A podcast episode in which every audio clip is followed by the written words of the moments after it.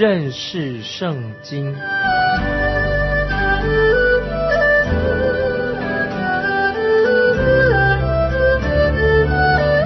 认识上帝的话，把上帝的话带到全世界。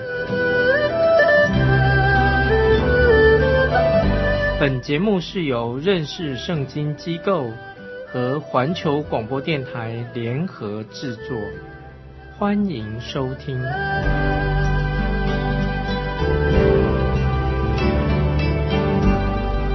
亲爱的听众朋友，你好，欢迎收听认识圣经。我是麦基牧师。我们已经看到了法老的心很硬，神就要降灾在埃及这块土地上。一方面，神要让埃及人知道，他们所拜的不过是偶像、假神而已，以色列的神才是独一的真神。神所降下的第一个灾祸，就是要把尼罗河的水变成血，一个血灾。这个灾祸继续的降临在埃及的地图上。神对一群这么热衷拜偶像的人，啊，神就发动了他的攻击。现在我们来到第二个灾祸，第二个灾祸我们知道是青蛙之灾。青蛙是代表埃及的蛙头女神西加，那么它的名字另外还有一个叫做哈皮神，常常被人家画成一个图画，就是这个哈皮神啊，这个偶像手上就拿着一只青蛙，青蛙的口里面就流出好像溪水一样，生生不息的流出那个水流，这个是说明呢尼罗河的神。和这位青蛙女神，他们之间有很密切的关系。这个青蛙女神这个偶像，是埃及最古老的偶像之一，她是众女神之母，所有的埃及偶像女神女的偶像的母亲。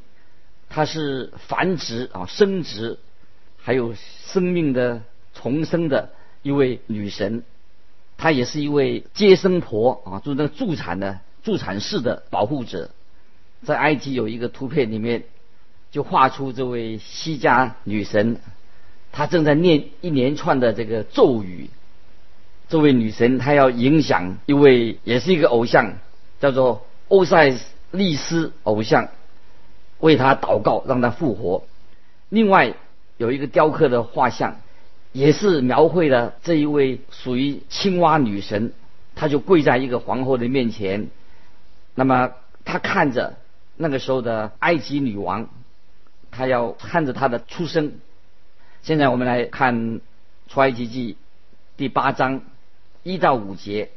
出埃及记第八章一到五节，耶和华吩咐摩西说：“你进去见法老，对他说：耶和华这样说：容我的百姓去，好侍奉我。你若不肯容他们去，我必使青蛙糟蹋你的四境，河里要滋生青蛙，这青蛙要上来进你的宫殿和你的卧房，上你的床榻，进你的尘土的房屋，上你百姓的身上，进你的炉灶和你的团面盆，又要上你和你百姓并众尘土的身上。耶和华小玉摩西说：“你对亚伦说，把你的杖伸在江河池以上，使青蛙到埃及地上来。这个时候，埃及的卧房、厨房、屋子里面所有的房间、团面盘、炉灶里面，到处都是有了青蛙。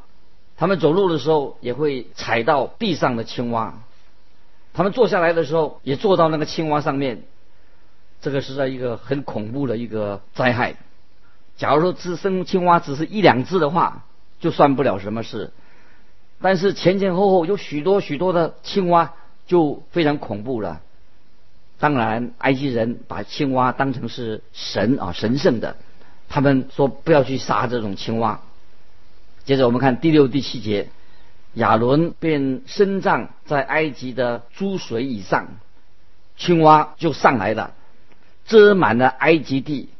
行法术的也用他们的邪术照样而行，叫青蛙上了埃及地。这里我们再一次看见埃及那些行法术的，他们也是复制的啊，神所降下的这个叫做蛙灾、青蛙之灾。这里表示说，你看出撒旦他有力量，他是模仿神的工作。接着我们看第八节到第十一节，法老招了摩西、亚伦来说。请你们求耶和华，使这青蛙离开我和我的民，我就容百姓去祭祀耶和华。摩西对法老说：“任凭你吧，我要何时为你和你的臣仆，并你的百姓祈求，除灭青蛙，离开你和你的宫殿，只留在河里呢？”他说明天，摩西说：“可以照你的话吧。”好叫你知道，没有像耶和华我们神的青蛙要离开你和你的宫殿，并你的臣仆与你的百姓，只留在河里。这里我们看到了，虽然行邪术的这些埃及俗士，他们也可以使这个青蛙数量增加，但是他们没有办法把这青蛙赶跑。法老。为这些个蛙灾，他感到很沮丧、很难过，他就准备答应以色列人的任何要求。这里我们看见神要强迫埃及的法老王承认，只有耶和华才是独一的真神。接着我们再来读十二到十五节。于是摩西、亚伦离开法老出去，摩西。为扰害法老的青蛙呼求耶和华，耶和华就照摩西的话行。凡在房里、院中、田间的青蛙都死了。众人把青蛙聚拢成堆，遍地都是腥臭。但法老见灾祸松缓，就硬着心不肯听他们，正如。耶和华所说的这段经文，让我们更清楚的知道法老的心是何等的刚硬。看见这个灾害，他还没有愿意悔改。我们知道啊，法老他自己使他自己的心刚硬。神在这里只是把他原来他的心已经很刚硬了，把他的刚硬的心再一次显露出来。浮上台面而已。第三个灾害又来了，就是狮灾，狮子的灾，在出埃及记第八章十六到十九节，耶和华吩咐摩西说：“你对亚伦说，伸出你的杖，击打地上的尘土，使尘土在埃及遍地变作狮子。”他们。就这样行。亚伦伸杖击打地上的尘土，就在人身上和牲畜身上有了狮子，遍埃及遍地的尘土都变成了狮子了。行法术的也用邪术要生出狮子，却是不能。于是，在人身上和牲畜的。身上都有了狮子，行法术的就对法老说：“这是神的手段。”法老心里刚硬，不肯听摩西、亚伦。正如耶和华说的，在这件事情狮子之灾之前，行法术的他都有能力去复制神手中所造出来的每一个神迹。不知道什么原因，他们在这一回这些埃及的俗世，他们没有办法，没有能力复制这一次的灾祸。如果他们在这些俗世在过去是用骗术、用骗的，他们就是在复制这些神迹，但是我们看到在这一次的灾祸，这个灾，他们就不得不承认，耶和华神他自己神自己介入这一次的大灾祸。现在我们看见，慢慢的，神就渐渐的说服了埃及人，告诉他们说，唯有耶和华，他才是真神。拜假神的这些埃及人，他们变成一个生活的习惯，他们就是都是拜的就是假神，成为他们每天要做的事情。所以我们看见每一次的审判，都是让埃及人越来越厌恶啊，他们那些偶像。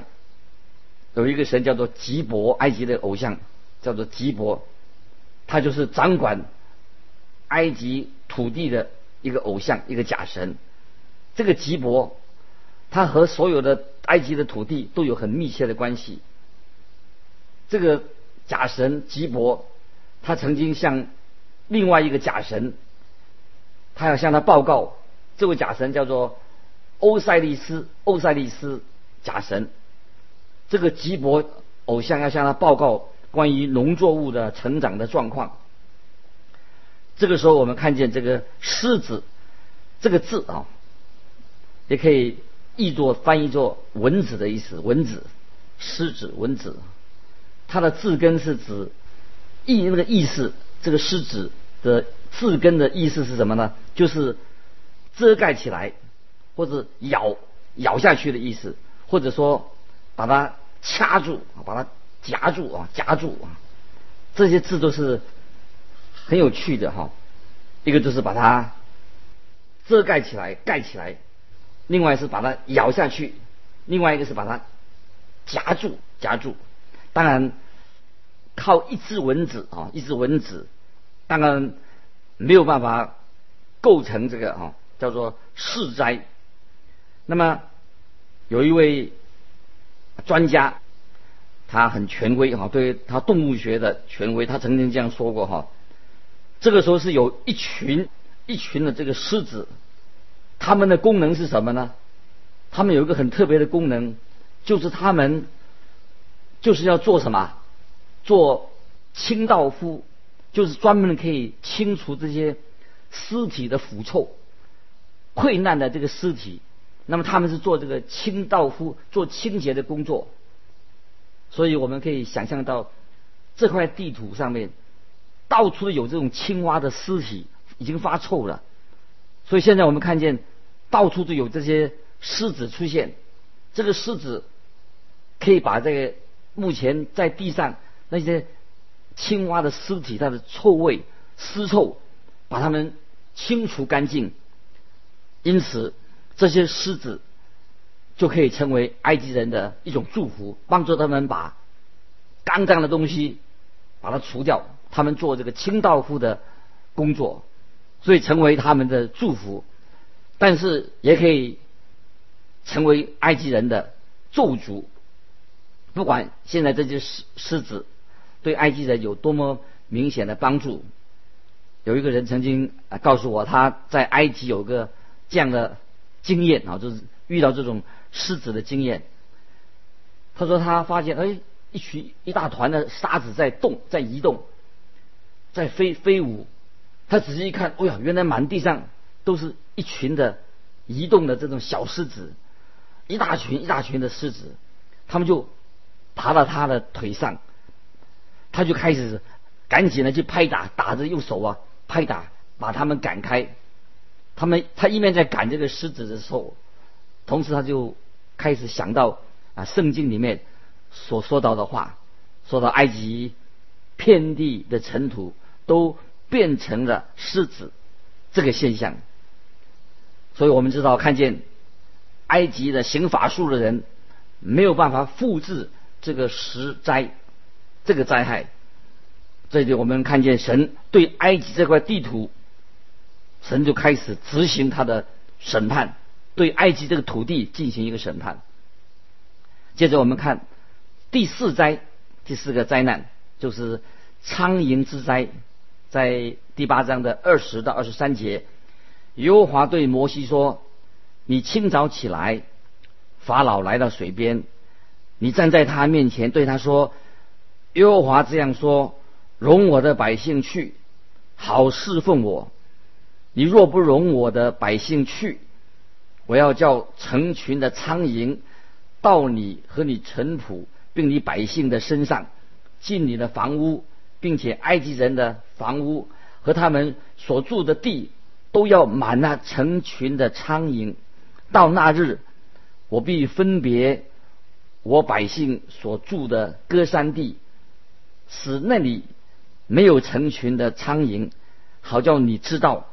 我是天下的耶和华，我要将我的百姓和你的百姓分别出来。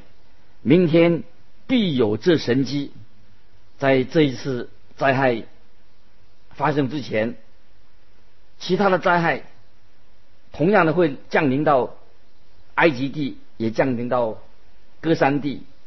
歌山地是以色列子民所居住的地方。许多人可能告诉法老，既然歌山地也受这些灾害的影响，那么这些来的这个灾害呀，可以解释说这个是自然的现象，大家都接受这个灾害。也许他们就认为这些灾害可能是埃及当中的一个假神，他发怒了，他所造成的。于是这一个灾害从这里开始，我们就可以分辨说。可以分辨的很清楚，神做了一个区别，接下来的灾害就是不会降落在降在歌山地以色列人所居住的地方。这个时候，我们知道审判只会临到埃及的土地上，所以我们看到第四次的审判是苍蝇的灾。这些大群的苍蝇，可能是当时他们埃及人。那些叫做甲虫，在埃及地常常看到这种，他们认为当中也是一种神圣的甲虫。这些甲虫多半是多半是金色的，外面是金色的，常常可以在埃及的坟墓上看到这种甲虫，他们有这种的像印在那个坟墓上。对这个埃及的太阳神来说，他们太阳神叫做雷尔神。特尔森也认为这些甲虫是神圣的，那么这是苍蝇之灾给埃及地带来的非常严重的后果。这一次法老他就乖乖的愿意和摩西想要跟摩西达到一个妥协的方式，请你注意，这个时候神让这些甲虫席卷整个埃及的地方，法老他没办法，他就提出一个妥协的。就想跟摩西妥协的一个方案。我们看二十四节到二十七节，耶和华就这样行，苍蝇成了大群，进入法老的宫殿和他尘土的房屋，埃及遍地就因这成群的苍蝇败坏了。法老召了摩西、亚伦来说：“你们去在这地祭祀你们的神吧。”摩西说：“这样行本不相宜。”因为我们要把埃及人所厌恶的祭祀耶和华我们的神，若把埃及人所厌恶的在他们眼前献祭，他们岂不拿石头打死我们吗？我们要往旷野去，走三天的路程，照着耶和华我们神所吩咐我们的祭祀他。埃及人的甲虫啊，这个甲虫就是是圣甲虫，代表了。永生有永生的意思，我们可以想一下，最神圣的这些所谓甲虫，现在什么怎么样呢？变成了埃及人的咒诅，给埃及人，他们认为代表永生的东西，给他们埃及人带来的灾害，所以法老法老他没有办法，就用妥协的方式想要解决这个灾祸，在这个灾祸结束之前，法老他提出很多的妥协的一个方式。摩西和亚伦要带领以色列民离开埃及，走三天的路程，到旷野去祭祀耶和华。法老他就没办法，他说法老就说了：“好吧，你们都去祭祀耶和华，但是必须要留在埃及这个地方去做祭祀的工作。”这里我们看见，也许今天的基督徒也会跟别人妥协。请记得，妥协是撒旦的一种谎言，美丽的谎言。他们妥协的方式，也许就是这样子。他说：“我们可以成为基督徒，但是我们不要啊太心胸太狭窄的。”意思就是说，他们想要好像要做一个挂名的基督徒，生命并没有改变，这是不行的，不能妥协。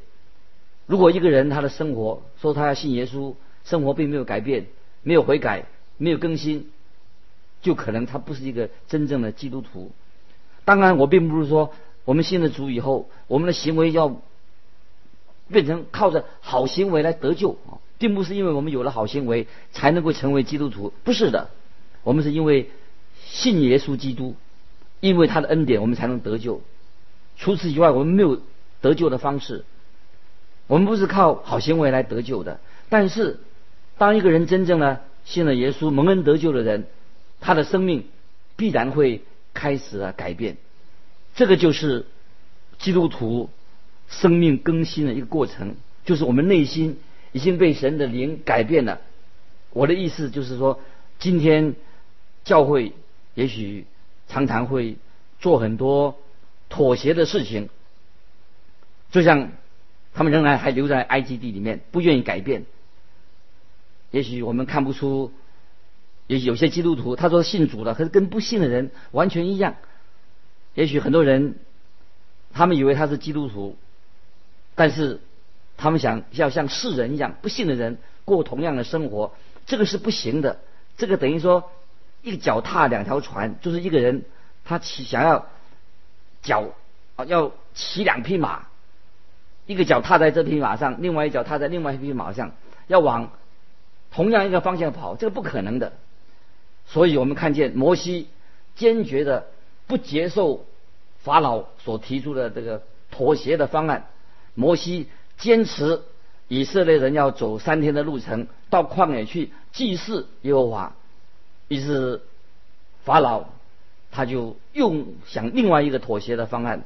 我们看第二十八节出埃及记二八章二十八节，法老说：“我容你们去。”在旷野祭祀耶和华你们的神，只是不要走得很远，求你们为我祈祷。